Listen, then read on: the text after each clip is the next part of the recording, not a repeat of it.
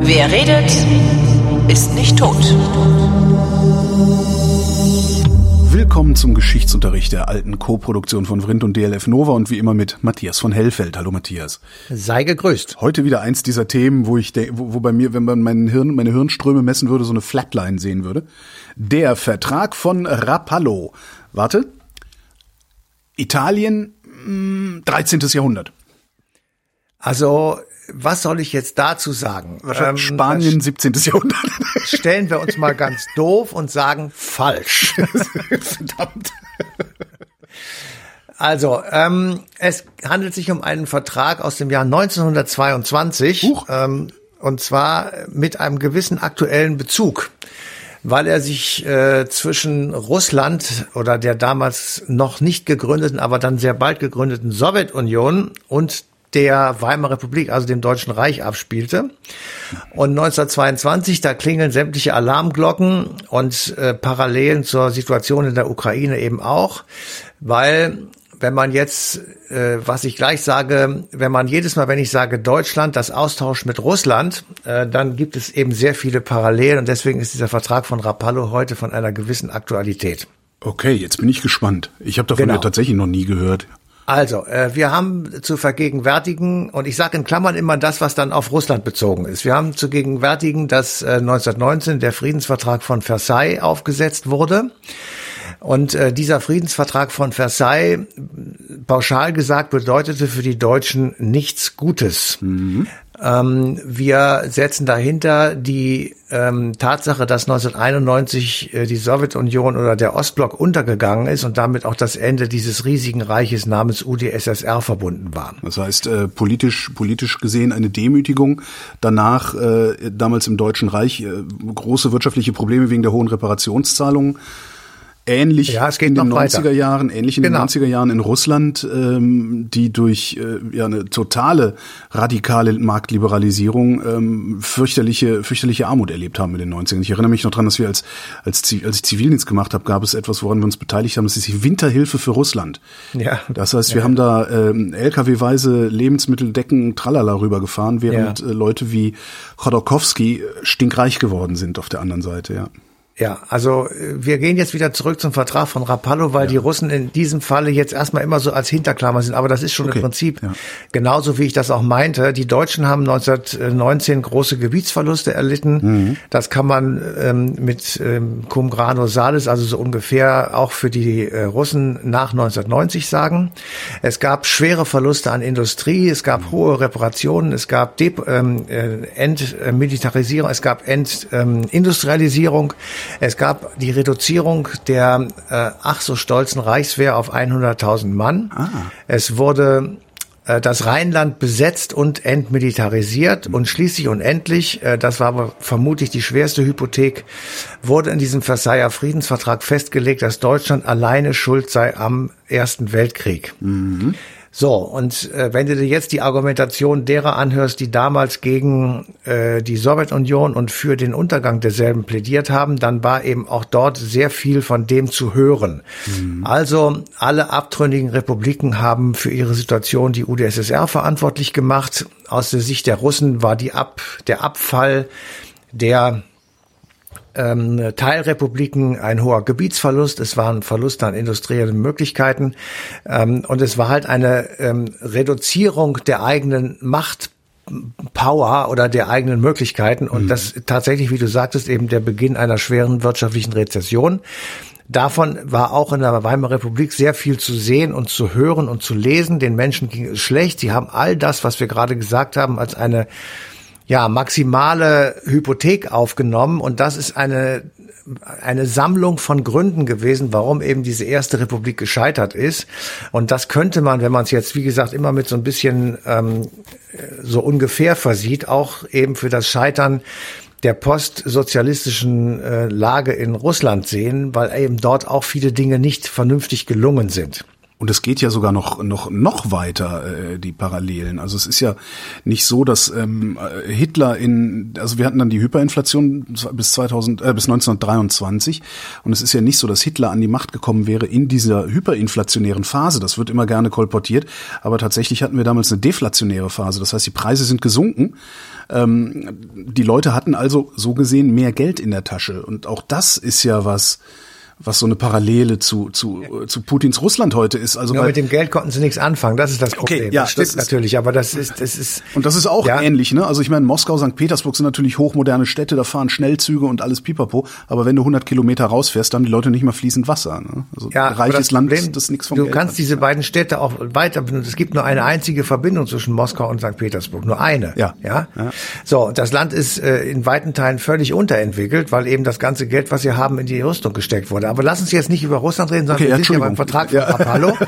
Und der ich finde es nur so frappierend. Äh, weil, ja, das ist, geht auch noch weiter. Es ist einfach die Frage, wie geht man dann damit um? Und die Regierung, der, die erste Regierung der Weimarer Republik war unter einem Sozialdemokraten namens Philipp Scheidemann. Mhm. Und äh, die Regierungsmannschaft, die saß dann äh, in Weimar übrigens, weil in Berlin Bürgerkrieg war, sind sie nach Weimar, deswegen Weimarer Republik, ähm, ausgewichen.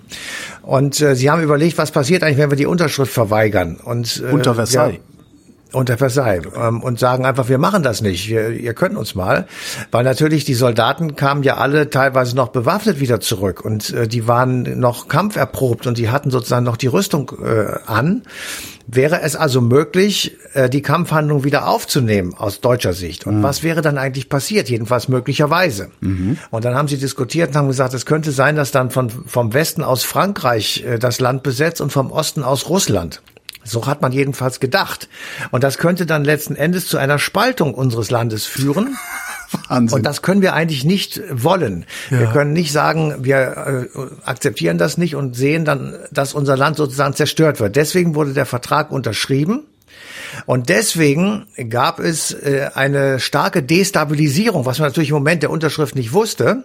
Und was noch viel schlimmer war, und das ist dann letztendlich, was dann zu Hitler führte, haben die Republikgegner Mhm. Mit den Argumenten, die wir am Anfang gesagt haben, was nämlich alles in diesem Versailler Vertrag drin stand, wunderbare, in Anführungsstrichen, Argumente bekommen, dass die Menschen dann gegen dieses System, was die Unterschrift geleistet hat, mhm. äh, sich sozusagen dagegen wenden.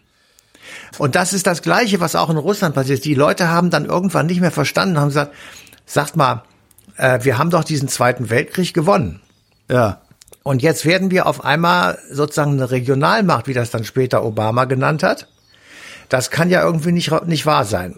Äh, es ist, das ist, es ist wirklich, also ich habe das, das, das war so ne, der Putin-Hitler-Vergleich und so, okay, aber das ist, das ist so frappierende, weil es ist ja, geht ja, es geht sogar noch weiter. Du sagst, ja, und dann haben die das unterschrieben, aber diese Destabilisierung konnte ja niemand an. Doch, es gab genug Menschen weltweit. Damals gab es noch nicht so viele Menschen. Also einer der berühmtesten war damals der, der Ökonom John Maynard Keynes, der gesagt hat, wenn die das unterschreiben, dann gibt's den nächsten Krieg.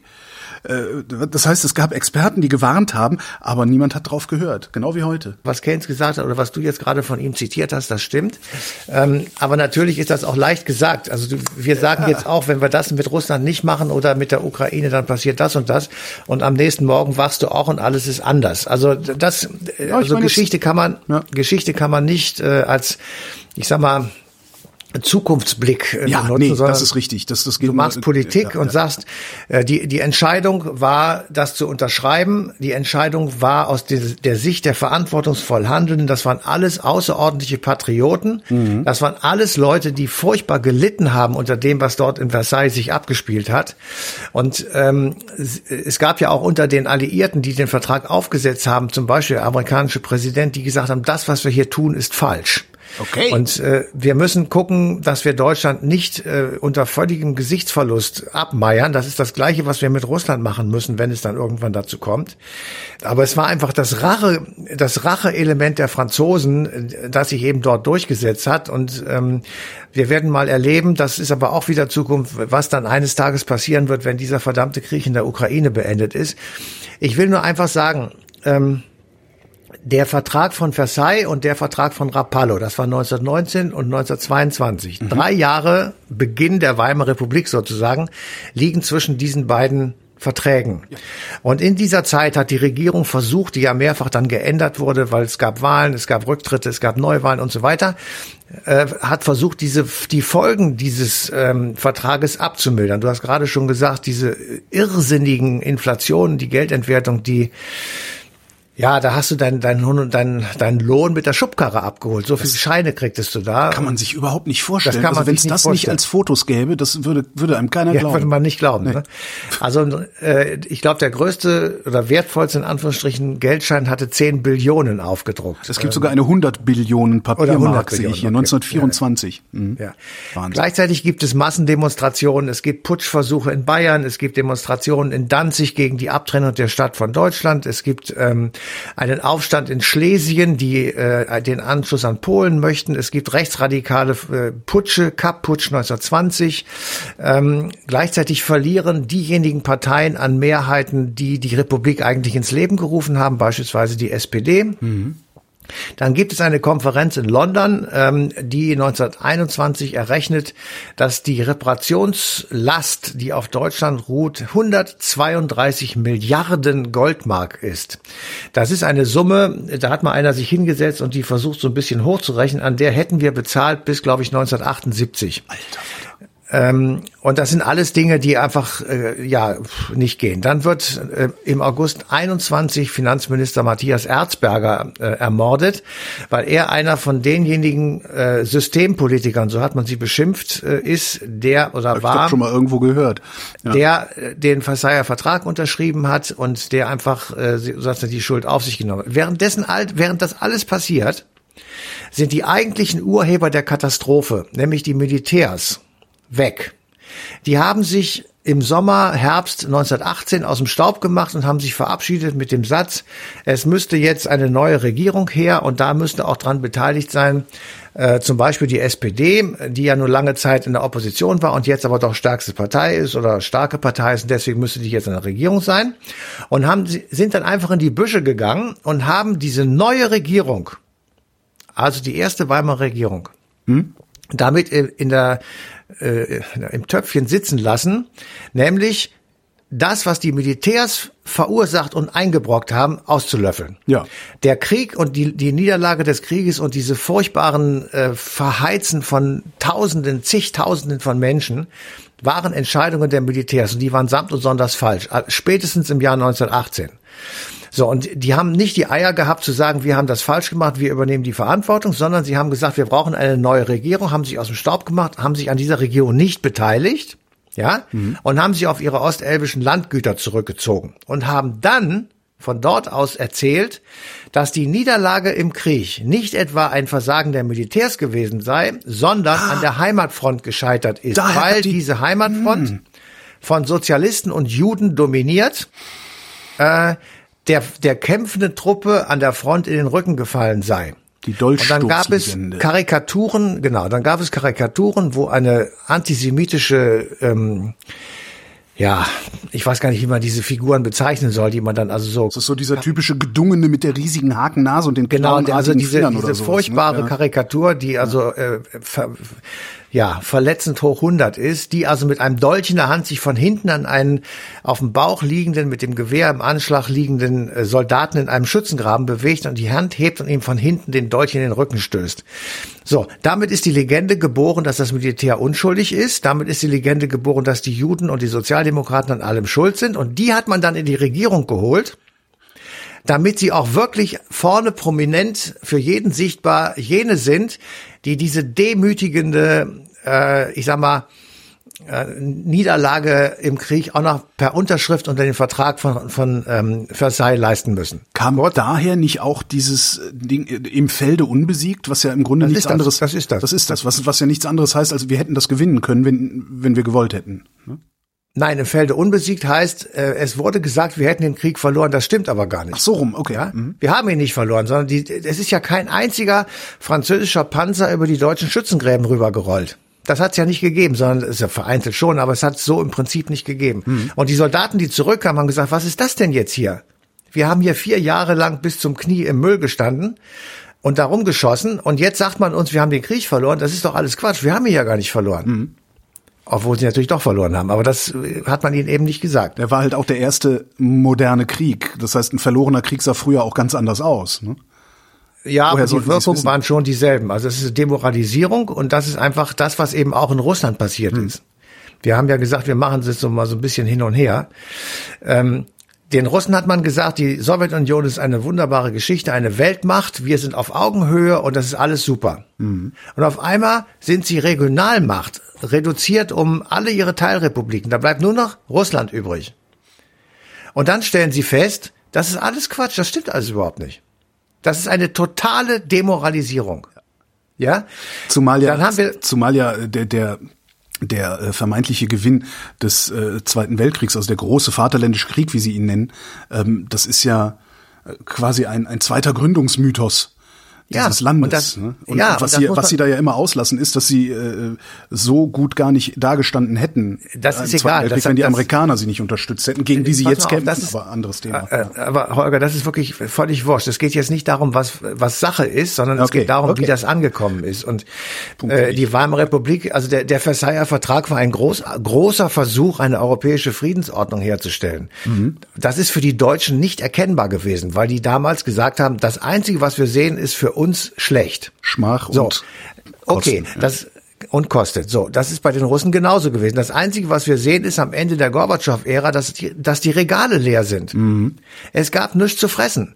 Und ich meine, was, was erwarten wir? Dass dann, dass die Leute dann sagen, juhu, jetzt wird alles besser. Sie waren das darf man nicht vergessen. Sie haben in Moskau jedenfalls diesen Putsch verhindert durch die alkoholkranken Militärs, die da im August äh, 91 äh, loslegten und Gorbatschow ja, absetzen wollten. Oder die ganze Welt gelernt hat, dass es auch in Russland ein weißes Haus gibt. Ja. Genau. Und ähm, insofern, also es gab schon auch Veränderungen in der Gesellschaft, aber sie hatten nichts zu essen. Und dann kam Boris Jelzin, also nach Gorbatschow, Boris Jelzin, mhm. und der hat acht Jahre lang regiert oder neun und hat dem Land äh, keinen richtigen Schub gegeben, sondern hat es im Grunde genommen weiter verfallen lassen und in die Hände von Oligarchen gegeben. Und einfach, äh, ja, eine Katastrophe. Und dann kommt einer, der sagt, ich werde das ändern. Und der, der Putin hat vom ersten bis zum letzten Tage gesagt, der Zusammenbruch der UdSSR ist eine Katastrophe. Die, Wirtschaft, die Weltfriedensordnung nach 1991 ist nicht in Ordnung. Mhm. Und das Vorrücken der NATO mit der Osterweiterung ist ebenfalls nicht akzeptabel. Das ist in unterschiedlichen äh, Intonationen immer wieder von ihm gesagt worden. Gehen wir jetzt mal zurück wieder auf 1922. Ja. Wir haben, haben immer noch nicht gesagt, was im Vertrag von Rapallo steht. Ich finde das sehr spannend. Ja, da sind wir ja noch gar nicht. Äh, ich, also gehen wir mal zurück wieder auf die frühen Weimarer Zeiten. Mhm. Es hat richtungsweisende tolle Entscheidungen gegeben, genauso wie in der, in der Sowjetunion unter Gorbatschow. Es wird eine Republik in Deutschland. Es ist ein Verfassungsstaat. Es ist eine parlamentarische Demokratie. Ja? Mhm. Das sind grundlegende wichtige Entscheidungen gewesen, vor denen man nur den Hut ziehen kann. Dass sie das in dieser Situation so gemacht haben, ist großartig. Sie waren aber außenpolitisch isoliert. Sie waren strategisch, geostrategisch und politisch geschwächt. Sie waren mhm. wirtschaftlich ruiniert. Es gab politische Unruhen und sie waren im Prinzip Spielball der alliierten Siegermächte. Das ist immer das Gefühl gewesen. Und wenn du jetzt die letzten vier Dinge dir nochmal vorführst, außenpolitisch isoliert, strategisch geschwächt, wirtschaftlich ruiniert, Unruhen, in, mhm. in Russland gab es nach 1991 jede Menge Unruhen. Ich sag nur Tschetschenien. Und ja, nicht waren, das, die haben sich ja auch, ich meine, du, du, du bist ja auch, also die haben sich ja gegenseitig auf der Straße erschossen teilweise. Ja, das ich, war ich sag ja, ist, ist, politische Unruhen. Das, politisch Wir machen das jetzt, wir müssen ja allgemein bleiben, sonst sind wir hier in acht Tagen noch dran. Ja, stimmt. Ja. Also, und sie haben sich gefühlt als Spielball der, der Supermacht Amerika. Mhm. Ja, sie, sie sind, nach ihren Vorstellungen sind sie vorgeführt worden. Die ganze, die, die Rote Armee musste bis 1994, 95 zurück in die, in die, nach Russland. Mhm. Da kamen Hunderttausende von Soldaten aus den, zum Beispiel aus der DDR oder zigtausende. Die wurden dann in irgendwelche Siedlungen gesetzt, die neu gebaut wurden, aber sie waren demoralisiert. Das, die haben das nicht verstanden. Unter ihnen im Übrigen auch Wladimir Putin. Mhm. Ja, der in der Zeit ja äh, Stasi-Mann hätte ich beinahe gesagt, also ähm, KGB-Mann in Dresden war. So, und jetzt kommt Folgendes. Wir haben äh, durch die Jahrhunderte hinweg, äh, auch zur Zarenzeit und zur deutschen Kaiserzeit und zur Zeit davor, enge Beziehungen zwischen Deutschland und Russland, zwischen Deutschen und Russen. Es gab sehr viele deutsche Frauen als Ehefrauen von russischen Zaren und äh, Verbindungen nach Deutschland. Äh, Peter der Große ist durch Deutschland gereist hin und her. Bernsteinzimmer sage ich nur. Also alles gibt sehr viele Verbindungen.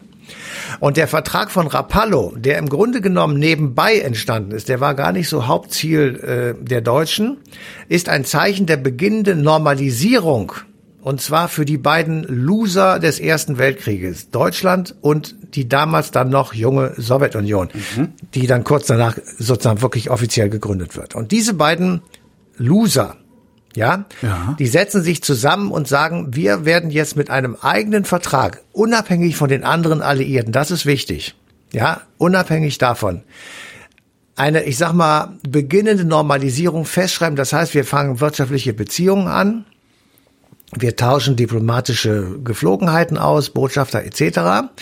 und versuchen uns gegenseitig sozusagen am Schopf zu packen und aus der Krise, in der wir stecken, herauszuholen. Die Russen, also dann bald die Sowjets, waren wichtig, waren sehr daran interessiert, weil sie A in Deutschland einen zukünftigen Wirtschaftspartner gesehen haben und B, weil das der erste internationale Vertrag nach der Revolution von 19, äh, 1917 für sie war. Also mhm. die russische Revolution. Für die Deutschen war das wichtig, weil sie jetzt zum ersten Mal mit ihren Waren, die sie hergestellt haben, in einem anderen Markt aufschlagen konnten. Das heißt, sie konnten Export machen. Ach, konnten wir vorher gar nicht. Nee, war oh. verboten. Oder ging nicht. Ging nicht. Beziehungsweise, man muss auch fairerweise dazu sagen, so viel haben wir auch nicht produziert. Stimmt. Was man hätte aufbringen können. So, und jetzt, äh, also wir befinden uns jetzt am 16. April 1922. So.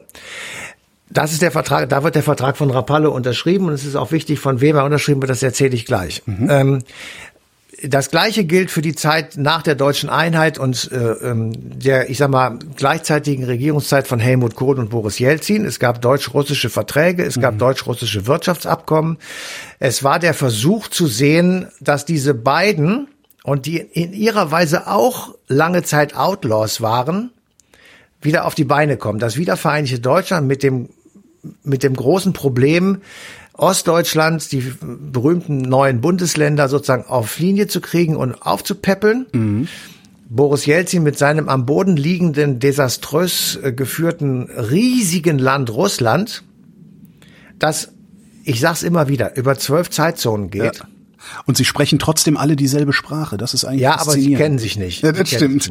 Also der Kamtschatka-Mensch kennt niemanden, der in, St. Petersburg wohnt. Der, der muss ja 85 Tage mit dem Pferd reiten, bis er dahin kommt.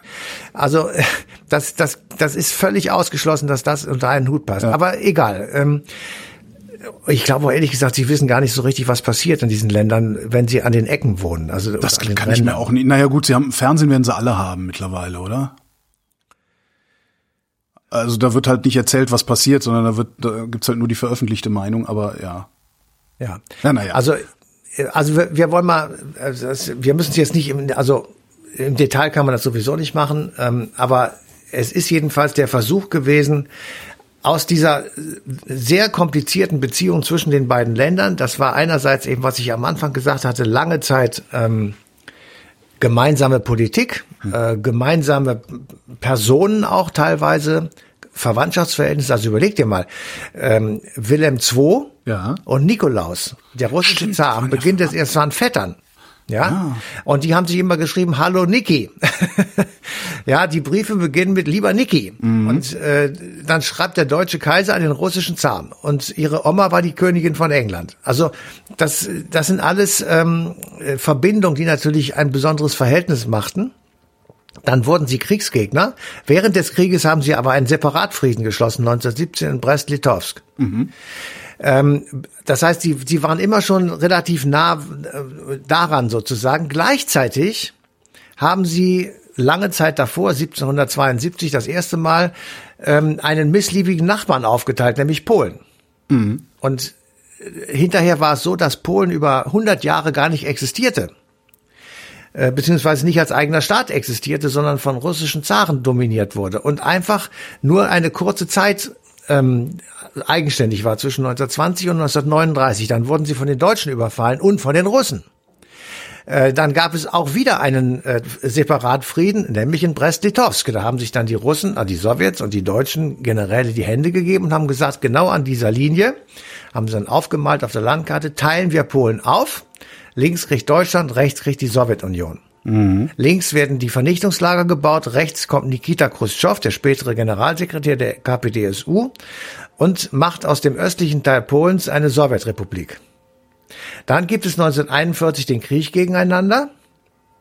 Und dann beginnt im Grunde genommen das veränderte Verhältnis, weil Stalin eben nicht mehr wie früher gesagt hat, ach, eigentlich sind die Deutschen unsere natürlichen Verbündeten, mhm. sondern, und das ist das, weswegen er so groß angesehen wurde, er baut einen, ich sag mal, er Kriegsgewinne aus, indem er einfach Länder in einen in eine Art Speckgürtel um die Sowjetunion herum baut als Puffer zwischen Ost und West. Ja.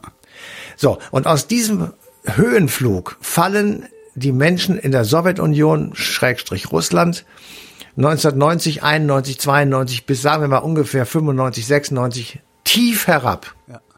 Ja, und das ist eine ähnliche Situation, wie sie eben erlebt, wie wir sie versucht haben zu beschreiben für die Menschen, die 1919, 20, 21 gelebt haben und mit dem Vertrag von Rapallo zum ersten Mal gesehen haben, wir können aber auch Selbstpolitik machen. Wir mhm. können auch Außenpolitik machen. Wir sind wieder wer. Und das wurde sehr kritisch gesehen von den übrigen Alliierten. Also Franzosen und Engländer fanden das nicht witzig, dass ähm, die Deutschen auf einmal mit den Russen einen Separatkram da irgendwie machen. Mhm. Und sie haben befürchtet, dass jetzt die beiden sich wieder darüber einigen, was man Polen sich vielleicht noch einverleiben könnte und damit den nächsten Krieg beginnen. Also das war dann auch außenpolitisch schon relativ riskant. So. Und äh, wenn du das sozusagen überlegst, das ist jetzt 100 Jahre her und es wiederholen sich bestimmte Dinge sehr. Das, das Furchtbare ist. Das, ich finde das total erschütternd eigentlich. Also ja, das Furchtbare, das Furchtbare ist, das lass mich einen Satz noch sagen. Mhm. Das Furchtbare ist, wir wissen, wie das dann 1922 folgende weiterging. Mhm. Wir wissen, welchen Stellenwert diese vielen äh, emotionalen Missverständnisse auf gesamtgesellschaftlicher Ebene letztendlich hatten, nämlich wenn Hitler oder seine Rhetoriker losgelegt haben, wir müssen äh, Versailles revidieren, dann hat das ganze Volk Ja gebrüllt. Und wenn Putin heute sagt, wir müssen äh, verhindern, dass äh, Russland von dem Westen vernichtet wird, weil wir haben diesen Krieg ja eigentlich gar nicht verloren, sondern wir sind die Sieger des Zweiten Weltkriegs, dann brüllen alle Russen ja. Mhm. Ähm, dann äh, kommt das nächste, als dann Hitler am Start war, hat er das allererste, was er gemacht hat oder was äh, die NSDAP oder der neue Staat gemacht hat, er hat systematisch die Zivilgesellschaft abgeschafft. Ja. Äh, er hat systematisch die, ja. die Opposition eingelocht. Und zwar also vom ersten Tage an mhm. und hat sie auch nicht wieder rausgelassen, sodass in dem Moment, in dem der Krieg beginnt, also man kann sagen, dass es schon früher war. Ich nehme jetzt mal den 1. September 1939 mit dem Überfall auf Polen. Mhm. In dem Moment gibt es in Deutschland keine Zivilgesellschaft mehr. Selbst das Deutsche Rote Kreuz war gleichgeschaltet. Es gibt nicht eine einzige ernstzunehmende Oppositionspartei. Die waren alle außer Landes. Keine freie SPD, Presse. KPD waren alle weg. Und es gab auch keine Personen mehr, die da irgendwie ernsthaft in größerer Zahl was äh, machen konnten. Deswegen gab es, es gab auch keine Presse mehr. Ähm, so, und all, und diese drei oder vier Punkte, die kannst du bei Herrn Putin wirklich aber eins zu eins nachlesen. Das ist genau das Gleiche. Das ist im Übrigen in jeder Diktatur das muss man mal sagen. Deswegen ist Putin ein Diktator und kein Autokrat. Er ist ja. ein Diktator. Ja. Ähm, äh, also ich würde mal sagen, Erdogan ist mehr so ein Autokrat, weil da gibt es immer noch hier und da und dort den einen oder anderen, der was dagegen hat und da gibt es auch eine Partei, die was dagegen hat und die mhm. dürfen auch den Bürgermeister von äh, Istanbul Istanbul oder von so ziemlich jeder Großstadt ist ja äh, äh oder in Großstädten Oppositionsland. Genau. Ähm, aber das so und damit so und jetzt könnte man eigentlich aufhören und sagen, das ist der Zustand, den wir heute äh, sozusagen erleben und wo wir wissen, so, so sind die Parallelen. Es ist die Frage, was man daraus für Rückschlüsse zieht. Das, das meine ich. Was dann, kann man daraus ableiten? Ja. Und wenn du das tust, ähm, dann muss man im Grunde genommen auf das Ende von Hitler gucken ähm, und dann zwei, mindestens mal zwei Dinge feststellen. Erstens, nee, mehrere. Es gibt in keinem einzigen Fall ähm, ein vertragstreues Verhalten von Hitler. Ja. Ich nehme mal das Münchner Abkommen von 1938. Das ist der, das Abkommen, da ging es um die sogenannte Tschech, da ging es um die Tschechei, die hieß damals Tschechei. Sudetenland, ne? Anschluss Sudetenland. Sudetenland und so weiter. Mhm. So. Und da gab es eine Konferenz in München, an der waren beteiligt äh, Italien, England, Frankreich und Deutschland mit ihren Außenministern bzw. mit Hitler. Und da wurde also des Nächtens rumdiskutiert und dann gab es hinterher einen Vertrag äh, oder ein Abkommen. Da stand dann also drin, dass das Sudetenland unverzüglich an Deutschland fällt. Dann gab es ein bisschen was ging an Polen, ein bisschen was ging an Ungarn. Da wurde so im Grunde genommen die damalige Tschechei aufgesplittelt. Mhm. es blieb übrig, das, was man dann nannte, die Resttschechei, die sollte unabhängig bleiben und das äh, war alles unterschrieben und Hitler hat dann verkündet, damit sind alle territorialen Ansprüche Deutschlands äh, erfüllt. Vorher hatte man Österreich einkassiert, man hat das Rheinland äh, besetzt und wieder militarisiert ähm, und man hatte so das Hulchiner Ländchen, also ein Kleinkram. Also es war dann sozusagen, das war dann arrondiert. Der, der berühmte, berüchtigte Volkskörper ist damit arrondiert. Mhm. Und dann ging Chamberlain, der britische Premierminister ins Flugzeug, landete in London, hielt einen weißen Zettel vor und sagte den Satz Peace for our time. Legendäres Bild. Appeasement kommt daher, ne? Daher kommt das Wort Appeasement. Also das Entgegenkommen von an sich als falsch erkannten Forderungen. Mhm. also natürlich war es dummes Zeug, dass du einfach, ich meine, klar, da gab es deutsche Mehrheiten und Minderheiten. Äh, in den Grenzgebieten ist es heute noch so, dass in Bayern und in Tschechien leben halt Tschechen und Deutsche. Ja. So. Das ist halt so. Und man muss halt irgendwie gucken, dass die ihre Sprache und ihre Kultur behalten können, aber dann kannst du nicht einfach jedes Mal die Grenze verändern, wenn mhm. da irgendwie mal gerade mehr oder weniger von den anderen leben. So, Darf ich also. Ostukraine und Krim sagen? das ist, ja, genau. Das ist wirklich äh, exakt dieses Playbook, ne? Na, es ist noch besser. Es ist noch, noch besser. Toll. Es wird noch besser. So, und das gleiche, die gleiche Situation haben wir mit der Ukraine als Folge, genau wie bei Hitler, als Folge des verlorenen Ersten Weltkrieges und des Versailler Vertrages bei Putin als Folge des verlorenen Kalten Krieges und äh, sozusagen der Neuordnung Europas und der, der Entlassung in die Freiheit der baltischen Staaten von Georgien, der Ukraine, Kasachstan und so weiter. Ähm, macht also in der Ukraine Theater und setzt das Minsker Abkommen auf. Das war 2015. Das Minsker Abkommen ist ein Friedensvertrag im Grunde genommen, wo mhm. gesagt wird, wir haben das und das Problem. Äh, die Ukraine akzeptiert, dass es Autonomieforderungen ähm, gibt und dass die auch berücksichtigt werden müssen in der Verfassung. Die Russen sagen, okay, wir hören auf zu, mit militärischen Aktionen. Wir, wir, wir lassen das jetzt. Das dauerte drei Tage. Dann haben russische Söldner die erste ukrainische Stadt im Donbass wieder angegriffen und zerstört. Drei Tage. Ja. So. Ergebnis ist, ein Diktator wie Putin unterschreibt ja jeden Vertrag, aber er hat ein größeres Ziel im Kopf. Und das größere Ziel lautet die Wiederherstellung der Sowjetunion. Sagen wir mal zumindestens der drei Kernbereiche der Sowjetunion. Damit sind wir bei der nächsten Sendung, die ebenfalls so lange dauert, nämlich über das dreieinige Russland. Ja, und das dreieinige Russland, das sind Russen, Weißrussen und Großrussen. Mhm. Die Russen sind die Ukrainer, die Weißrussen sind die Belarussen und die Großrussen sind die Russen, also die in der großen russischen Föderation. Der Belarus ist schon eingeknickt. Der Typ ist ja schon ein Vasallenstaat. das ist ja schon, das ist ja schon Russland. Ich amüsiere mich gerade äh, ehrlich gesagt ein bisschen darüber, wie er rumeiert, um nicht seine Truppen schicken zu müssen, weil er ganz ja, genau, genau, weiß, dass er dann weggeputscht wird und wie gleichzeitig immer irgendwelche Leute die Bahnstrecken sabotieren. Ähm, ja, also ja. Ich, ich wollte nur sagen, also da, da sozusagen ist, ist, ist vollkommen klar, dieses Minsker Abkommen ist genauso blödsinnig äh, wie das Münchner Abkommen, weil eben einer von denen, die unterzeichnet haben, schon im, im Moment der Unterzeichnung wusste, dass er den Vertrag bricht. Ja. Und Hitler hat den Vertrag am 15. März 1939 gebrochen, indem er nach Prag einmarschiert ist und die sogenannte Resttschechei zerschlagen hat. Mhm. So, bei Putin ist es nicht die Resttschechei und nicht ein Aufmarschgebiet für einen Krieg gegen Amerika oder gegen Russland oder gegen wen auch immer, sondern es ist einfach die Wiederherstellung dieses alten, von ihm völlig mystifizierten, aus der Kiewer Rus stammenden mhm. orthodox-christlichen dreieinigen russischen Einheit. Und diese russische Einheit beinhaltet Minimum die russische Föderation, die Ukraine und Belarus. Ähm, deswegen, wenn so, wenn wir jetzt einen Vergleich machen und sagen, wie ist es eigentlich ausgegangen, dann wissen wir, Hitler hat nach dem, äh, äh, nach dem Einmarsch in Prag ähm, angefangen äh, mit Polen, dann im Westen hat lauter Kriege geführt mhm. bis 1945, bis halt Europa im Grunde genommen komplett im Krieg stand. Und dann kam kurz vor Ende der Punkt, dass er gesagt hat, wir werden den Krieg verlieren. Das hat er mm, gewusst oder gesehen. Und daraus folgt für mich, dass das deutsche Volk nicht in der Lage ist, sich gegen die Übermacht oder gegen die anderen Untermenschen in Anführungsstrichen ja. gesagt ähm, zu wehren und erfolgreich zu werden. Deshalb soll es untergehen. Es hat das Recht verwirkt, auf der Erde zu sein und hat den Befehl zur verbrannten Erde gegeben. Der wurde nicht ausgeführt und damit hat Deutschland wenigstens einen Teil der Infrastruktur erhalten mhm. und die war auch gar nicht so zerstört, wie man sich das vielleicht vorstellt, aber jedenfalls damit konnte der Wiederaufbau äh, erfolgreich beginnen. Bei den Russen gibt es seit einiger Zeit die Vorstellung, der Westen habe das Ziel, das Land zu vernichten. Ja.